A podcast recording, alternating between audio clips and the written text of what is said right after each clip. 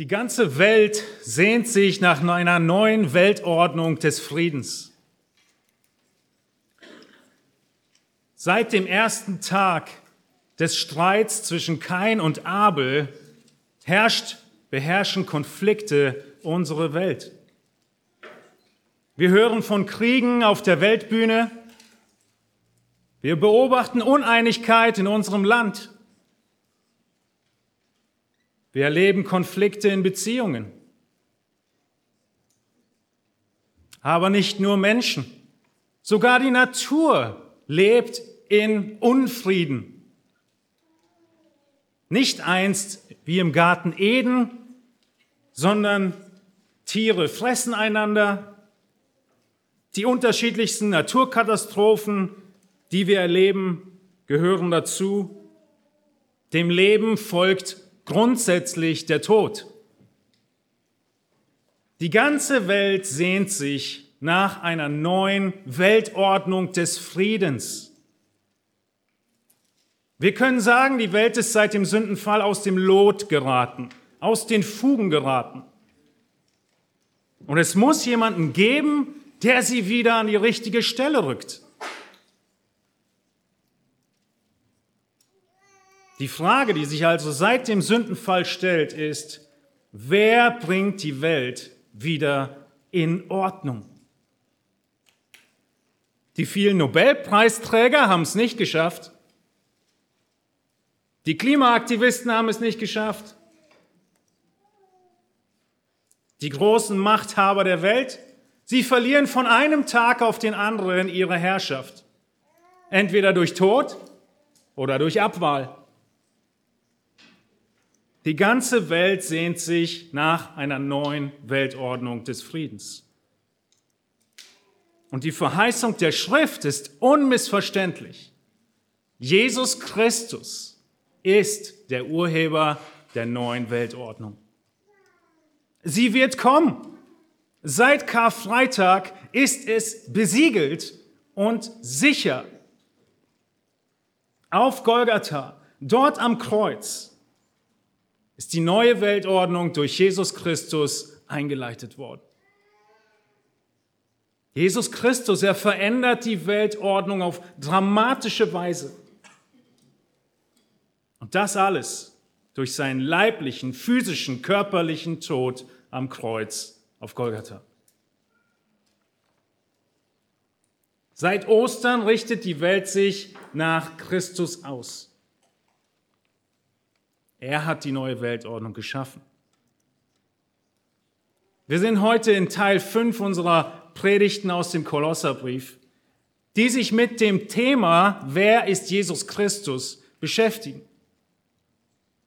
Wer ist Jesus Christus?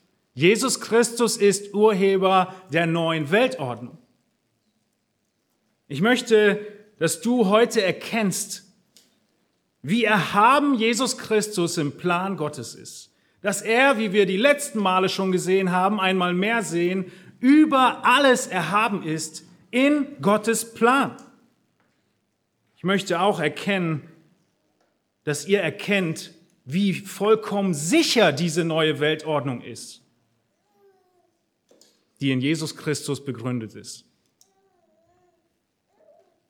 Du wirst am Ende dieser Predigt erkennen können, alle weltgeschichtlichen Dinge, die passieren, gut einordnen können.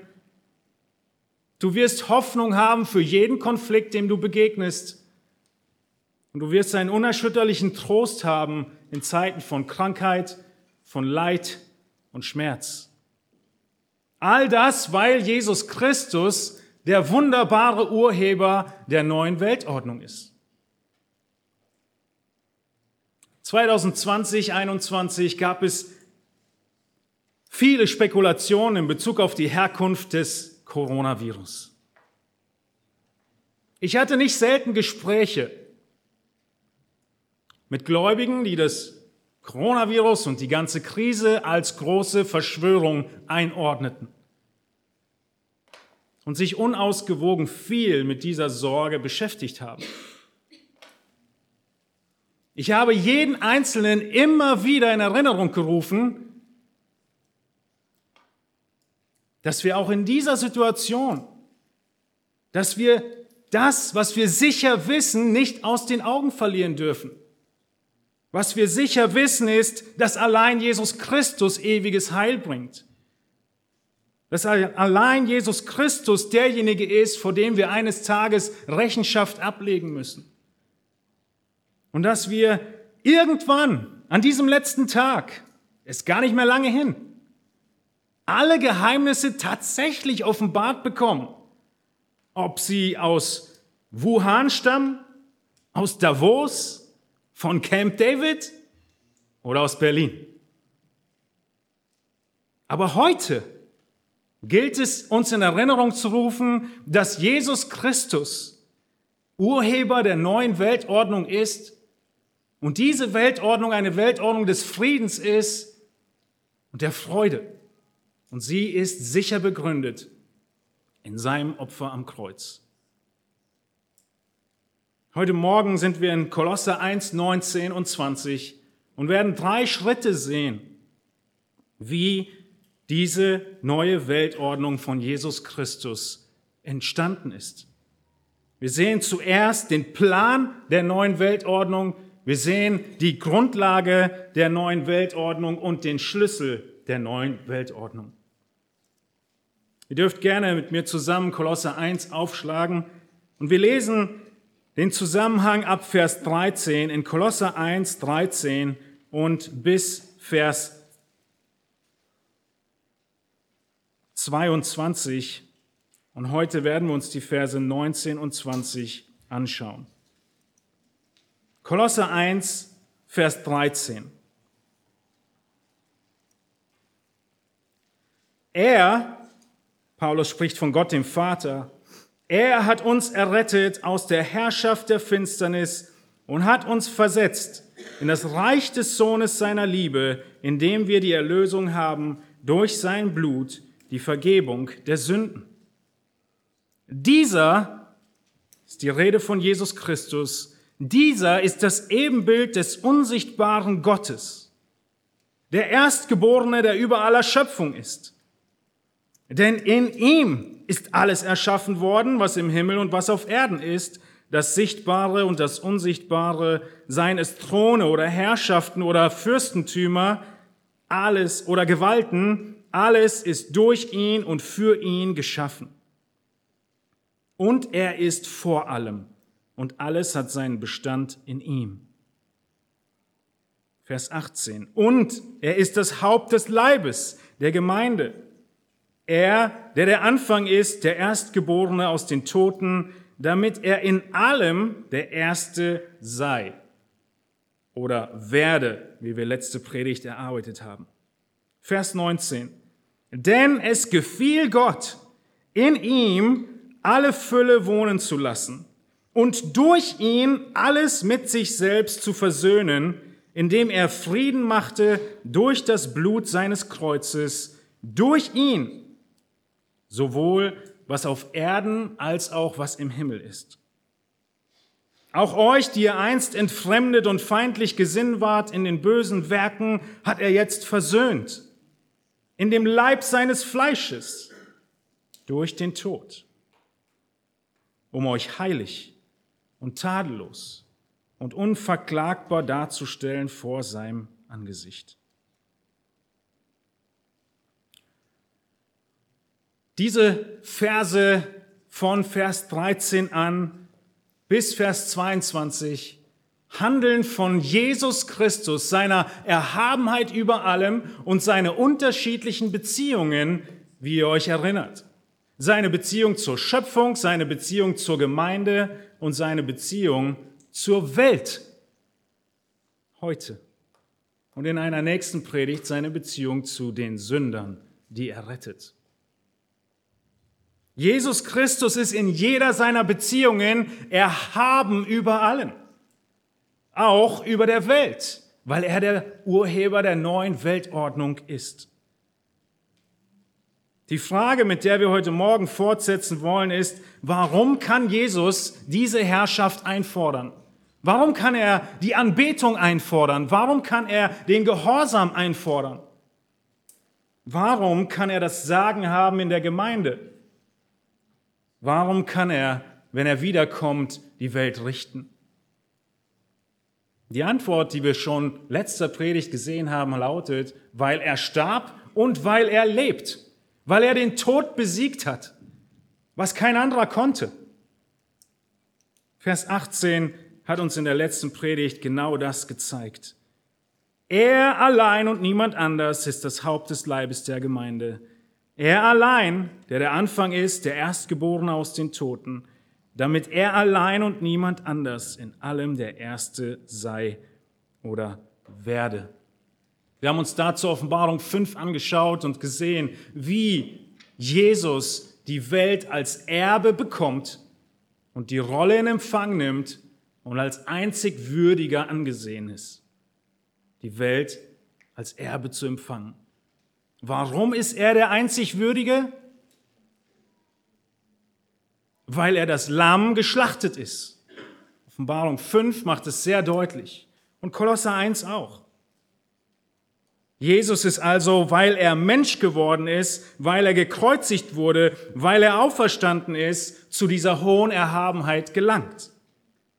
Und nun schauen wir uns drei Schritte an, wie Christus die neue Weltordnung begründet hat. Paulus schreibt von dem Plan, von der Grundlage und von dem Schlüssel dieser neuen Weltordnung. Zuerst der Plan der neuen Weltordnung. Dieser Plan ist in Gottes Vorsatz vor Ewigkeiten begründet. Das ist, was wir hier in Vers 19 sehen, in diesen kurzen Worten, denn es gefiel. Denn es gefiel. Das Wort Gott ist sogar schon eingefügt, denn es gefiel. Im Altertum haben die Menschen beim Schreiben häufig den Namen Gottes ausgelassen, wenn es offensichtlich war, dass es sich um Gott dreht. So auch Paulus hier spart Tinte, um den Schwerpunkt auf den nächsten Aspekt zu legen, der aber unser zweiter Predigtpunkt ist. Es gefiel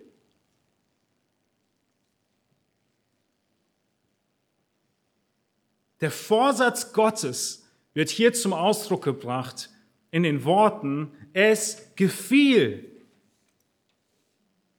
Wir sehen diesen, diesen Satz häufig an vielen verschiedenen Stellen, unter anderem in Galater 1, Vers 15, wo Paulus von sich selbst schreibt, als es aber Gott, der mich vom Mutterleib an ausgesondert hat, durch seine Gnade berufen hat, wohlgefiel, seinen Sohn in mir zu offenbaren. Wovon und welchem Zusammenhang benutzt Paulus dieses Wort wohlgefiel von Gott? Gott, er hat mich vor Mutterleib an ausgesondert. Dieses Wohlgefallen Gottes zeigt zurück in die ewige Vergangenheit des Vorsatzes Gottes, der Erwählung von Paulus als sein Kind und sein Werkzeug. Als es Gott, der mich vom Mutterleib an ausgesondert hat und durch seine Gnade berufen hat, wohlgefiel, seinen Sohn in mir zu offenbaren. So sehen wir, dass Paulus den Begriff Wohlgefallen in Bezug auf Gott immer mit dem ewigen Vorsatz verbindet. Johannes der Evangelist macht genau das Gleiche. Dies ist mein Sohn, an dem ich wohlgefallen habe. Und so ist hier der Vorsatz des dreieinigen Gottes, den Paulus im Blick hat, dass schon vor Grundlegung der Welt die Erhabenheit Christi der Plan Gottes war. Ein Plan, der Vater, Sohn und Heiliger Geist gut gefiel, den sie gefasst haben. Es gefiel dem Vater, den Sohn auf die Erde zu schicken und für die Sünden der Menschen zu zerschlagen.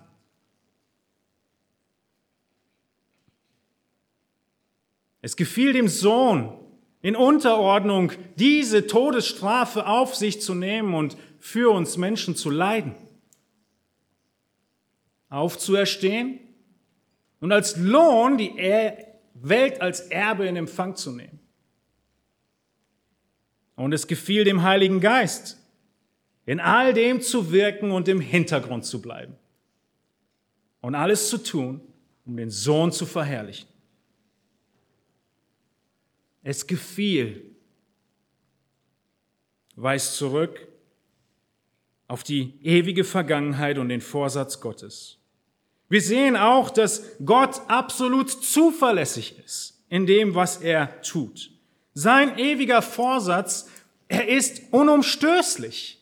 Er ist zuverlässig. Du kannst auf ihn bauen.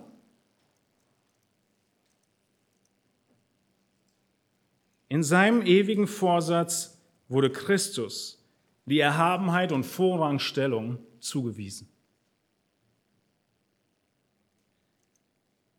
Nun, wenn Christus und sein Tod die Folge des ewigen Vorsatzes war, was meinst du, wie zuverlässig ist es dann, dass seine neue Weltordnung eintritt?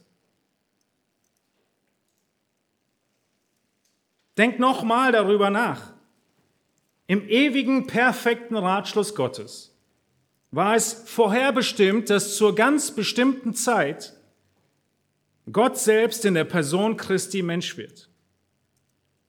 Dass er auf die Erde kommt, dass er menschlichen Körper annimmt, dass er den Tod erleiden würde, dass er ein Überrest für sich erlösen würde.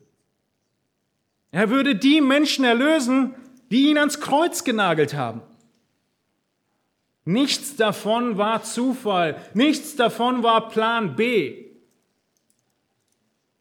Gottes Liebe, Gottes Vorsatz. Er erwählte dich in seiner Liebe, in seiner Barmherzigkeit und in seiner Langmut. Und genauso vollkommen perfekt, wie seine Pläne in Bezug auf alles andere sind, in Bezug auf all das, was schon eingetreten ist, so vollkommen zuverlässig ist auch Gottes Plan mit der neuen Weltordnung. Sie wird eintreten. Nur wegen diesen ersten drei Worten. Es gefiel.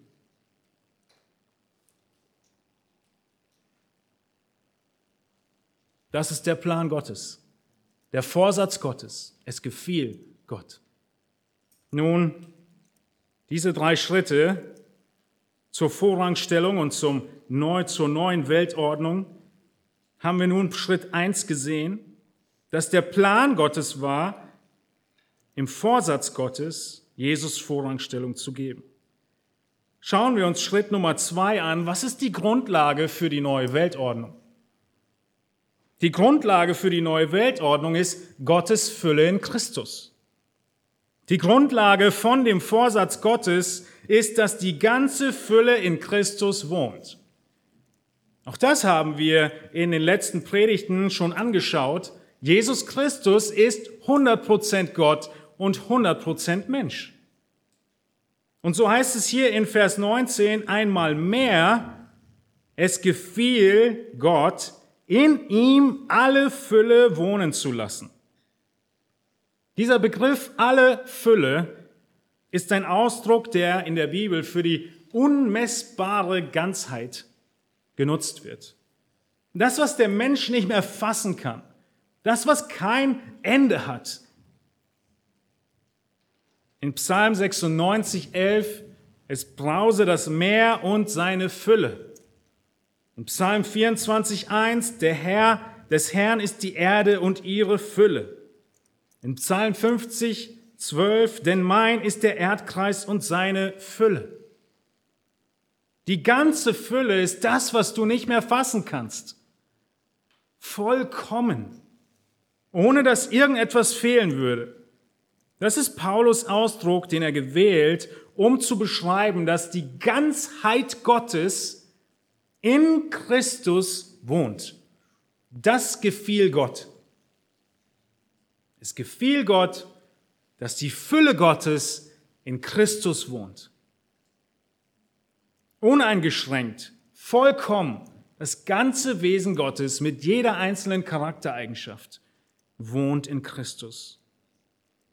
Wir haben in Vers 15 schon gesehen, dass Christus das Ebenbild Gottes ist. Da haben wir diesen Punkt schon ausführlich behandelt. das Ebenbild des unsichtbaren Gottes. Und damit die Kolosser es wirklich begreifen, oder vielleicht auch für dich heute Morgen, kommt es in Kapitel 2, Vers 9 ein drittes Mal. Denn in ihm wohnt die ganze Fülle der Gottheit leibhaftig. Den großen Punkt, den Paulus hier macht, ist 100% Gott und 100% Mensch in einem Menschen. Weil die Kolosser von der Ehelehre beschossen wurden, dass Jesus nicht ganz Mensch war und dass sein Tod ja nur nicht wirklich physisch war. Deshalb diese Betonung der Gottheit und des Menschseins. Nun, es ist nicht nur die ganze Fülle Gottes, sondern schaut in Vers 19 hinein, diese ganze Fülle, sie wohnt in Christus. Vielleicht nicht sehr spektakulär im Deutschen, aber Paulus benutzt hier das griechische Wort für eine dauerhafte Wohnung. Vielleicht denkt der eine oder andere schon an den Sommer und ihr sucht Ferienwohnungen. Wir kommen mal für eine Woche und dann sind wir wieder weg. Genau das ist, was Paulus hier schreibt, es nicht ist, wie die Fülle Gottes in Christus wohnte, sondern es ist ein dauerhaftes Wohnen, nicht nur ein kurzer Besuch an einem Sonntagnachmittag oder Vormittag. Das dauerhafte Wohnen. Was also ist im Vorsatz Gottes? Der Vorsatz Gottes lautete, die Ganzheit der Fülle dauerhaft in dem Menschen Jesus Christus, in dem Gottmenschen Jesus Christus. Also ein fester Wohnsitz, nicht eine kurze Zeit von Ferienwohnung. 100% Gott und 100% Mensch. Paulus, er spielt hier auch auf die alttestamentliche Bedeutung eines Wohnortes an. Womit wurde im Alten Testament der Wohnort Gottes verglichen? Oder wo war der Wohnort Gottes? Schaut in 5. Mose 16 hinein. Dort sehen wir, wie Paulus an dieses Konzept des Wohnortes Gottes anspielt. In 5. Mose 16 geht es darum, wie das Volk Israel opfern soll. Und wir lesen einige Verse aus diesem 16. Kapitel. Beginnen wir mit Vers 2. Gott sagt zu Israel, und du sollst dem Herrn deinen Gott als Passa Schafe und Rinder opfern an dem Ort, den der Herr erwählen wird, um seinen Namen dort wohnen zu lassen. Dann kommen einige Anweisungen. In Vers 6 sehen wir es nochmal.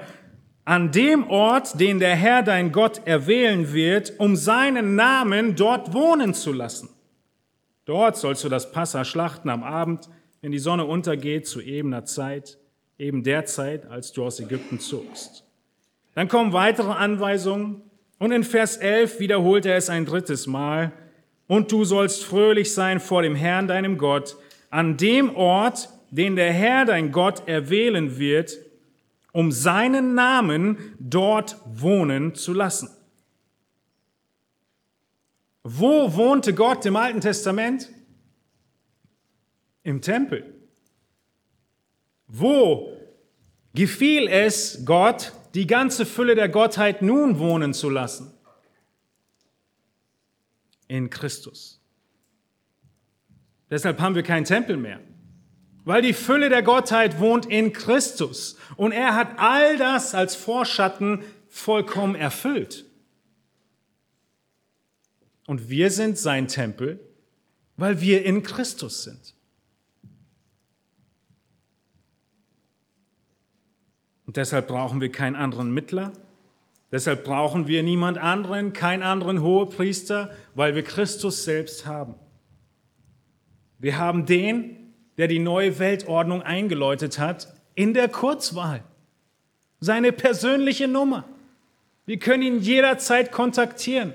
Und du brauchst Maria nicht und keinen Papst, noch nicht mal den Pastor, sondern du betest Gott an durch Jesus Christus im Geist und in Wahrheit. Die ganze Fülle wohnt in Christus. Und die Tür zum Thron Christi steht dir als Kind Gottes offen. Paulus, er macht hier deutlich, dass jede einzelne Eigenschaft Gottes im Charakter Christi sichtbar wird. Die ganze Fülle. Und das vom Vorsatz der Ewigkeiten her festgelegt. In Christus ist die ganze Gottheit sichtbar geworden. Alles, was vorher unsichtbar ist, war, ist nun sichtbar, ist greifbar. Paulus, er spricht in 2. Korinther 4 von Versen 4 bis 6 von der Herrlichkeit Gottes, die uns erleuchtet und anstrahlt im Angesicht Jesu Christi. Er benutzt dieses Bild, das so wie Jesus zu Thomas sagte, so lange bin ich bei euch gewesen und du hast mich nicht erkannt. Ihr sagt, zeig uns den Vater und ihr habt mich nicht erkannt. Und hier sagt Paulus, wenn wir Jesus anschauen, dann strahlen uns die herrlichen Eigenschaften Gottes an. Genau das Gleiche lesen wir in Hebräer 1, Vers 3. Dieser Jesus ist die Ausstrahlung der Herrlichkeit von Gott und der Ausdruck seines Wesens. Die Heiligkeit Gottes sichtbar in Jesus. Die Gerechtigkeit Gottes sichtbar in Jesus. Die Gnade Gottes sichtbar in Jesus. Die Barmherzigkeit Gottes sichtbar in Jesus. Die Allmacht Gottes sichtbar in Jesus. Die Allwissenheit Gottes, sichtbar in Jesus. Die Barmherzigkeit Gottes, sichtbar in Jesus. Jesus Christus ist alles. Und deshalb ist er alles für uns als Christen. Und wenn der Widersacher es hinbekommen könnte, dass du diese Wahrheit in Zweifel ziehst, dann hat er sein Ziel erreicht, nämlich dich zu lähmen. Der Widersacher kann keinen Christen mehr in die Hölle verdammen, aber er kann dich zweifelnd machen und er kann dich lähmen. Und du wirst unbrauchbar für sein Reich. Einfach nur, weil du nicht mehr verstehst und vor Augen hast, wie herrlich Jesus Christus ist. Und weil diese Wahrheit so zentral ist, wird sie so häufig verdreht, ist sie so stark angegriffen. Wir können zu Recht sagen, dass jede Irrlehre die Lehre über Christus verdreht. Natürlich nicht alles. An einem Köder muss viel Richtiges dran sein, sonst wird ihn keiner schlucken. Aber in einigen Punkten wird die Lehre Christi immer verdreht sein in jeder Irrlehre. Ihr Lieben, Jesus Christus wird hart angegriffen. Seine Vorrangstellung, seine Erhabenheit, seine Souveränität, seine Herrschaft, sie stehen unter Beschuss. Woran merkst du das? Du merkst es daran, dass niemand ein Problem damit hat, wenn du von Gott redest dass du an Gott glaubst, dass du Gott anbetest, dass du irgendwann vor Gott stehen wirst, ist alles kein Problem. Du kannst viel über Gott reden, aber sei gewarnt. Fang bloß nicht an, über Jesus Christus zu sprechen. Fang bloß nicht an, Jesus als den einzigen Weg zur Errettung zu definieren. Hüte dich davor zu behaupten, Jesus Christus ist die Tür oder das Leben. Du darfst bloß nicht sagen, dass Jesus Christus derjenige ist, der für die Sünde der Welt am Kreuz hing. dass es Jesus allein ist, der die Herrlichkeit Gottes aufzeigt. Solange du in unserer Gesellschaft einfach nur bei Gott bleibst, ist alles in Ordnung. Aber nicht für uns. Genau das will der Widersacher, dass wir uns damit zufrieden geben und meinen, wir wären Zeugen Gottes. Nein, das sind wir nicht. Wir sind Zeugen Jesu Christi. Wir können Christus nicht weglassen. Wir glauben an Christus, wir reden über Christus, wir lieben Christus, wir leben für Christus und dann ist Sterben unser Gewinn. Jesus Christus ist alles im Leben eines Gläubigen. Und wenn der Widersacher es hinbekommt, dass du diese Wahrheit in Zweifel ziehst oder minderst, hat er dich gelähmt und sein Ziel erreicht. Deshalb widmen wir uns dieser Wahrheit über Jesus Christus und dieser Fragestellung, wer Christus ist, so ausführlich. Vielleicht fragst du dich jetzt, wo ist die neue Weltordnung? Wir haben den Vorsatz Gottes gesehen, den Plan Gottes. Wir haben gesehen, was die Grundlage war, nämlich dass Christus absolut Gott ist. Und nun kommen wir zur neuen Weltordnung, zu dem Schlüssel der neuen Weltordnung, nämlich dem Blut Christi. Unser dritter Punkt, der Schlüssel, Jesu Blut bringt Frieden. Schaut in Vers 20 hinein. Es gefiel Gott,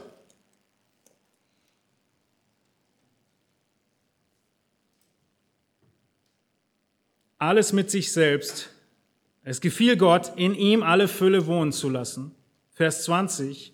Und durch ihn alles mit sich selbst zu versöhnen, indem er Frieden machte durch das Blut seines Kreuzes, durch ihn sowohl was auf Erden als auch was im Himmel ist. Durch ihn alles mit sich selbst zu versöhnen, indem er Frieden machte durch das Blut seines Kreuzes, durch ihn, sowohl was auf Erden als auch was im Himmel ist. Das Wichtige an einem Satz ist immer das Verb. Es zeigt uns, was eigentlich passiert. Das Tu-Wort. Was passiert hier? Was gefiel Gott? Was hat Christus getan? Er hat versöhnt. Er hat versöhnt. Was bedeutet also versöhnen? Es gefiel Gott, alle Fülle wohnen zu lassen und durch ihn alles mit sich selbst zu versöhnen. Versöhnen heißt vollkommen zu verändern. Diese Worte bedeuten, den Status oder die Beziehung in bedeutender Weise zu verändern. Versöhnung heißt nicht, beachtet das bitte, Rettung und ewiges Heil. Man könnte meinen, Versöhnung ist immer ewige Rettung. Das bedeutet dieses Wort aber gar nicht. Das Wort bedeutet die Beziehung in bedeutender Weise ändern. Schaut euch die Natur an. Sie wurde seit dem Sündenfall extrem beeinflusst.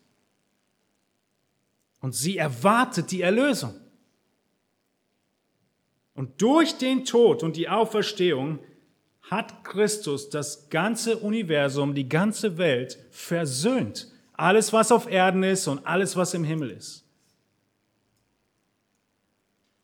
Beachtet, dass in der Bibel niemals Gott versöhnt wird, sondern es wird immer der Mensch versöhnt. Denn der Mensch hat sich getrennt von Gott in seiner Rebellion. Seine Beziehung zu Gott wurde zerbrochen. Und die Versöhnung bedeutet, dass alles wieder ins richtige Lot gerät. Dieser Text sagt aus, dass diese Versöhnung das Ausmaß hat von allem, was auf Erden ist, als auch was im Himmel ist. Nichts ist ausgeschlossen. Nun, diese Versöhnung, was genau bedeutet sie? Stell dir vor, dass dein Bankkonto aus den Fugen geraten ist. Du bist der Annahme, da ist noch viel Geld drauf, gehst einkaufen und es ist kein Geld mehr drauf. Dein Bankkonto gerät aus den Fugen, du bist im drastischen Minus. Was ist mit deiner Beziehung zur Bank passiert? Sie ist gestört. Diese Beziehung zur Bank, sie muss wiederhergestellt werden. Das können wir Versöhnung nennen. Die radikale Änderung einer Beziehung oder eines Statuses. Fakt ist, wir müssen uns mit Gott versöhnen, weil unser Leben drastisch aus den Fugen geraten ist. Wir haben nicht nur verpasst, dass unser Bankkonto im Minus ist und unser Gegner ist nun die Bank. Nein, unser Leben ist gegen Gott gerichtet und wir brauchen Versöhnung mit ihm. Und als Jesus nun die Versöhnung vollzog, hat er diese Versöhnung, diese Änderung der Beziehung zwischen allem, was im Himmel und was auf Erden ist, umfassend vollbracht, perfekt vollbracht ausschöpfend, endgültig. Es bedürfte keiner weiterer Maßnahmen, was Christus an Versöhnung geleistet hat. Im Himmel wie auf Erden. Also, die Beziehung wurde geändert. Die Beziehung zu wem?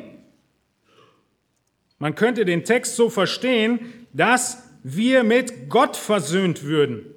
Unsere deutschen Übersetzungen legen das auch nahe dass Christus uns mit Gott versöhnt hat. Der griechische Text, der benutzt aber nicht das Reflexiv hier, sondern er spricht davon, dass Gott in seiner Fülle alle Dinge mit dem Sohn versöhnt hat.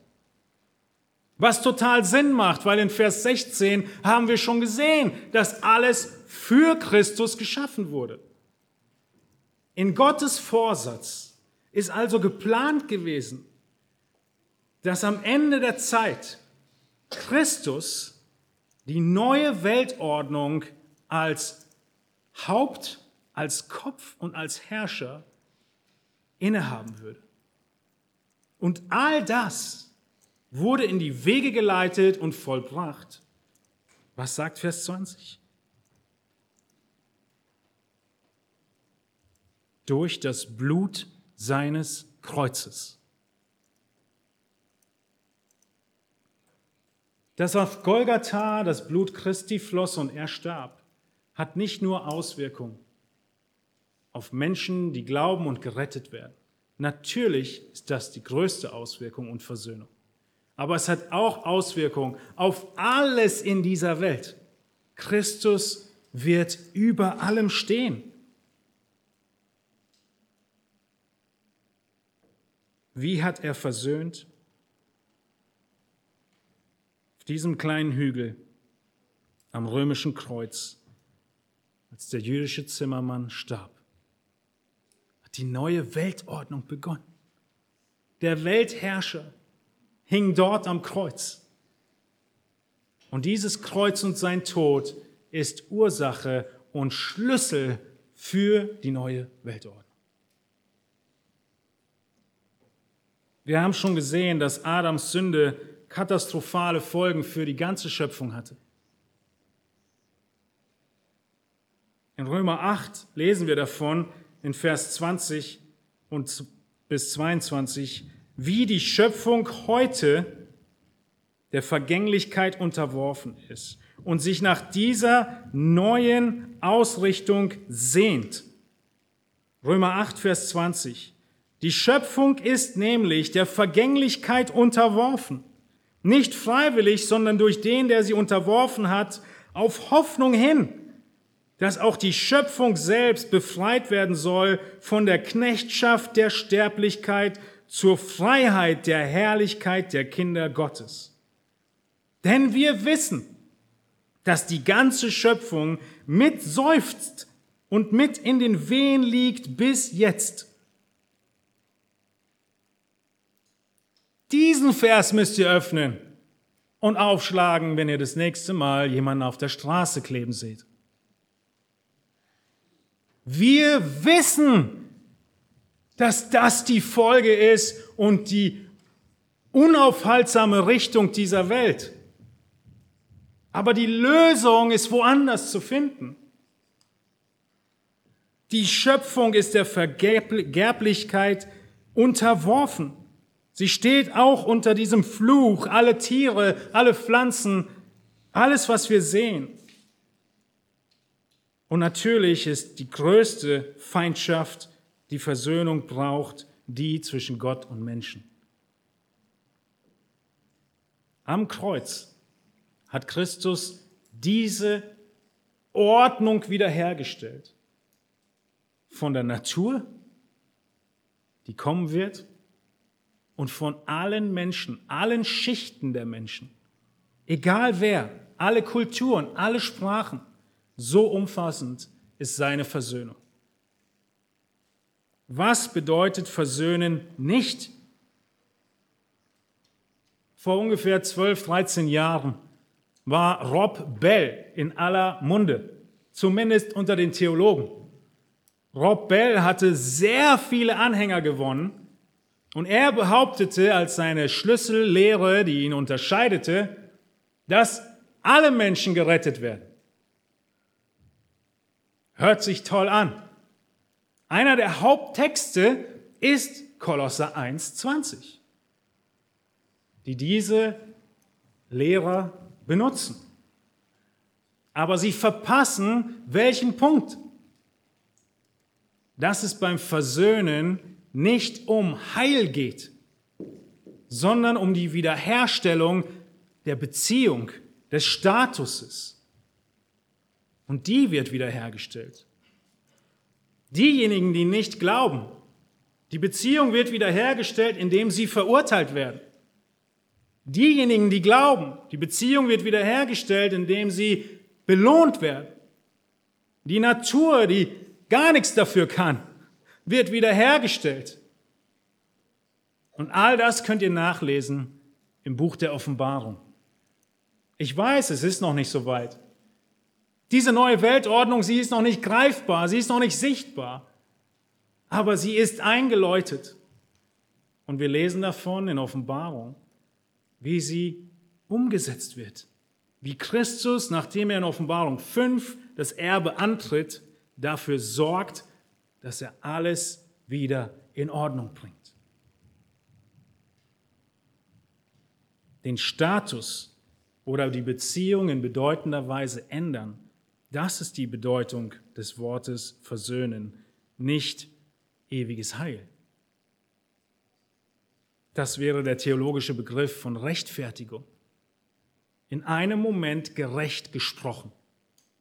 Aber das tut, beschreibt Paulus gar nicht. Was haben wir also gesehen in diesem Text? Wir haben gesehen, dass Christus Urheber der Versöhnung ist.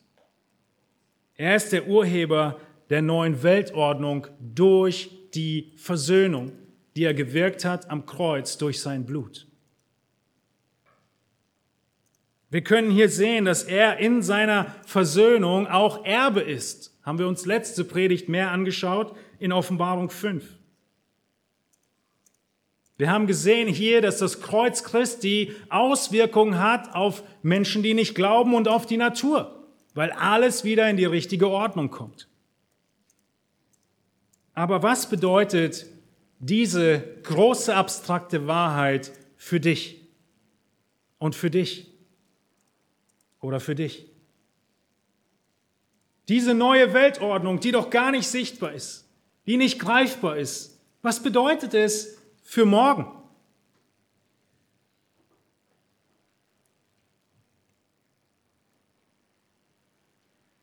Ihr Lieben, wir dürfen ruhen in dem Werk Christi.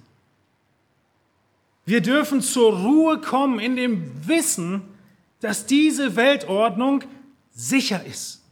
So sicher wie der Vorsatz Gottes, Christus zu zerschlagen, Christus aufzuerwecken. Wir dürfen ruhen und in dieser Ruhe nun Christus gehorchen. Das tun, was er gesagt hat, was wir tun sollen. Uns damit beschäftigen, womit wir uns beschäftigen sollen. Wir dürfen ruhen. Wir wurden wiedergeboren, damit wir Christus verherrlichen, damit wir Christus zeigen auf Erden, seine herrlichen Eigenschaften hier widerspiegeln, bis zu diesem Tag, an dem die neue Weltordnung völlig aufgerichtet wird. Ich möchte eure Blicke und Gedanken auf einen so wichtigen Auftrag lenken, den Paulus direkt verknüpft mit der Versöhnung Christi. In 2. Korinther 5, von Vers 17 bis 21, sehen wir, was unser Auftrag ist. Es heißt in Vers 17, 2. Korinther 5, Vers 17, Darum ist jemand in Christus, so ist er eine neue Schöpfung. Das Alte ist vergangen, siehe, es ist alles neu geworden. Das alles aber kommt von Gott. Achtet auf den Text. Der uns mit sich selbst versöhnt hat durch Jesus Christus und uns den Dienst der Versöhnung gegeben hat. Weil nämlich Gott in Christus war und die Welt mit sich selbst versöhnte, indem er ihnen ihre Sünden nicht anrechnete und das Wort der Versöhnung in uns legte. So sind wir nun Botschafter für Christus, und zwar so, dass Gott selbst durch uns ermahnt. So bitten wir nun stellvertretend für Christus, lasst euch versöhnen mit Gott, denn er hat den, der von keiner Sünde wusste, für uns zur Sünde gemacht, damit wir in ihm zur Gerechtigkeit Gottes würden. Was haben wir bekommen? Einen Dienst. Den Dienst der Versöhnung. Das ist ein riesiges Wort. Er hat in uns die Worte der Versöhnung hineingelegt. Vers 19. Er hat den Schlüssel bewirkt, sein Blut ist auf Golgatha geflossen. Wir sind versöhnt mit Gott. Wir haben Frieden mit Gott. Wir wissen, er regiert. Und jetzt sollst du von dieser Versöhnung zeugen. Alles in dir soll bezeugen, dass du Frieden hast. Und du bist Botschafter und hast die Worte der Versöhnung beauftragt bekommen, weiterzugeben.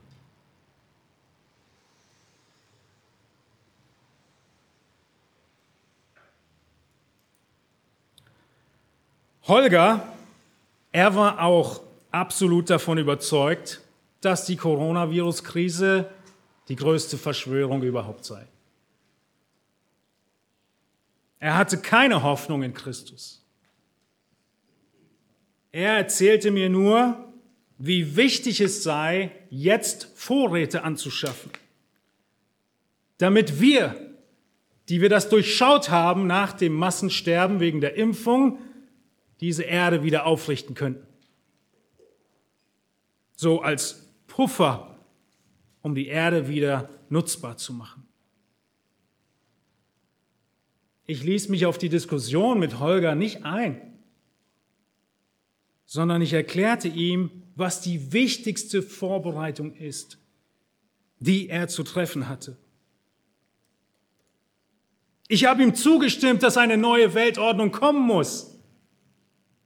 Aber nicht so, wie er meint, dass sie kommt. Ich weiß sogar, dass sie kommt. Aber die Vorbereitung ist eine ganz andere, die er treffen muss damit er in dieser neuen Weltordnung wirklich unter den Lebenden ist in Herrlichkeit, muss er Versöhnung mit Jesus Christus haben, nicht Vorräte anschaffen. Denn Jesus Christus ist der Urheber der neuen Weltordnung. Und die kommt ganz bestimmt. Das ist die Botschaft der Versöhnung, die Gott nun uns gegeben hat. Wir haben heute in diesem Text erkannt, wie vollkommen sicher diese neue Weltordnung ist, weil sie im ewigen Vorsatz Gottes ruht. Wir haben gesehen, dass sie vollkommen sicher ist, weil sie mit dem Blut Christi eingeläutet wurde. Und es zeigt uns einmal mehr, wie absolut einmalig und erhaben Jesus Christus in der Weltordnung Gottes ist. Er ist über allem. Er ist so hoch erhaben und stell dir vor, wir sind mit ihm versöhnt.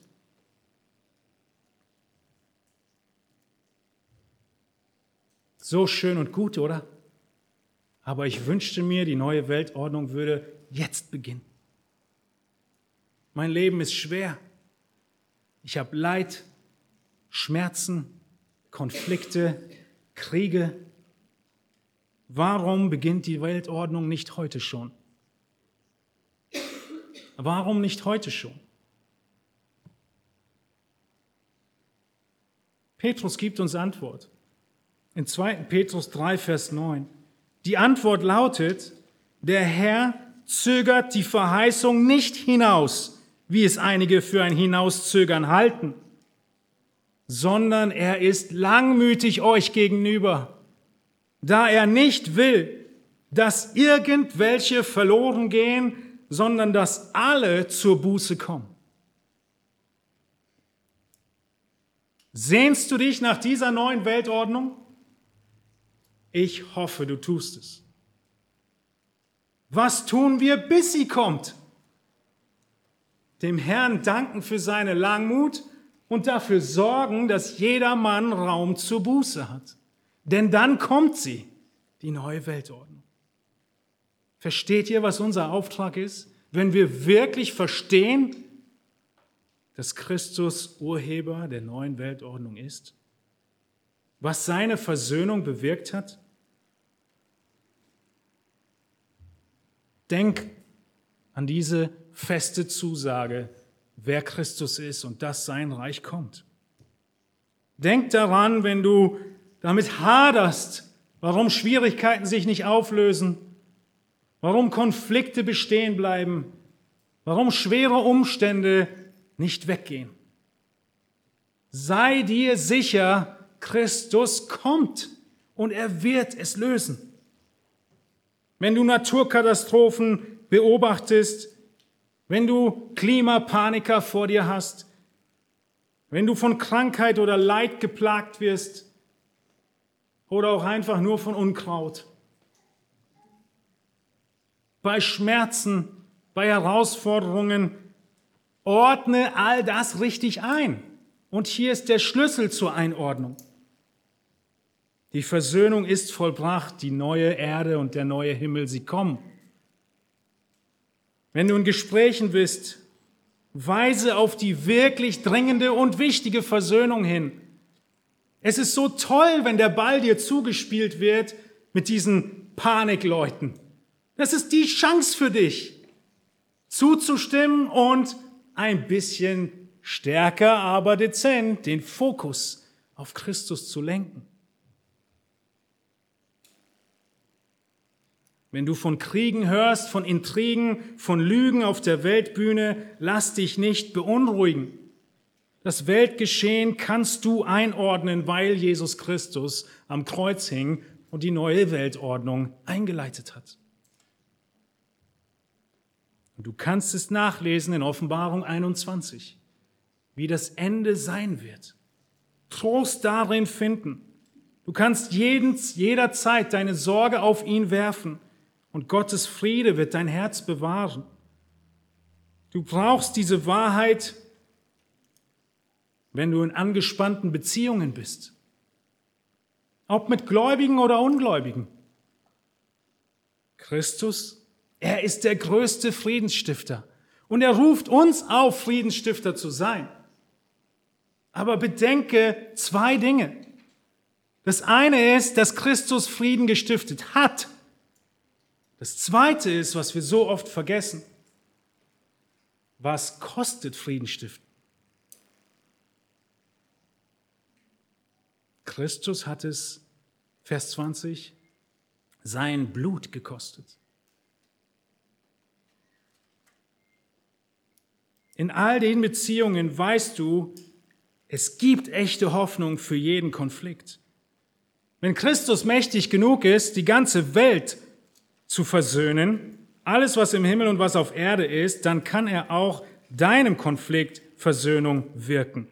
Egal wie scheinbar festgefahren die Beziehung scheint. Und selbst wenn dem nicht so ist, weißt du und bist getrost, dass am letzten Tag Recht gesprochen wird.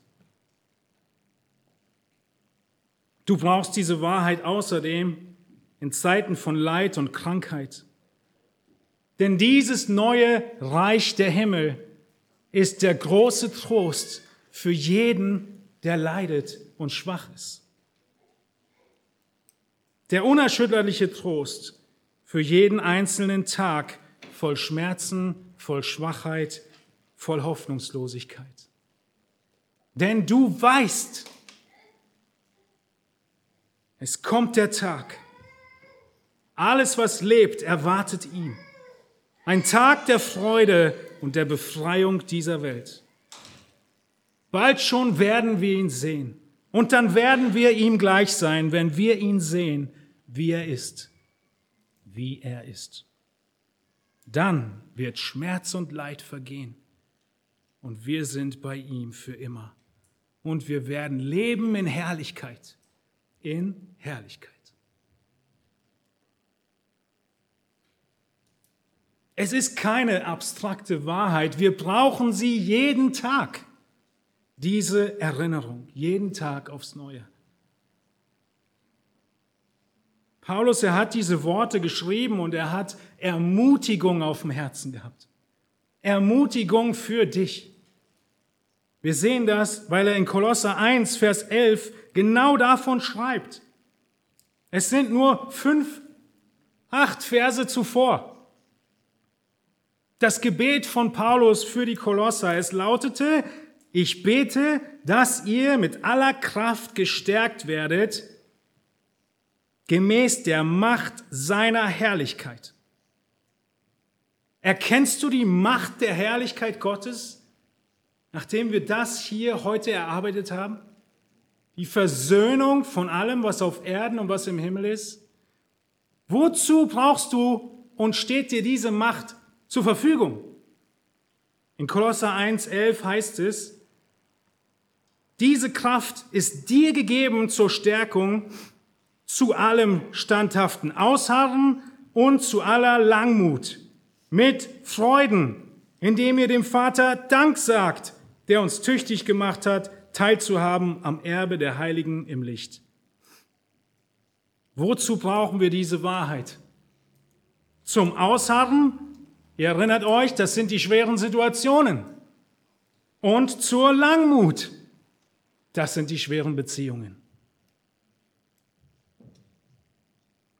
Nimm den Dienst der Versöhnung ernst und lasst uns jeden Menschen aufrufen zur Buße mit Gott. Am Ende läuft alles auf die eine Frage hinaus achtest du Christus würdig, dein ganzes Leben nach ihm auszurichten. Christus wird gar nicht wertgeschätzt, wenn er nicht über alles wertgeschätzt wird. Christus wird gar nicht wertgeschätzt, wenn er nicht über alles wertgeschätzt wird. Lasst uns stille werden und beten.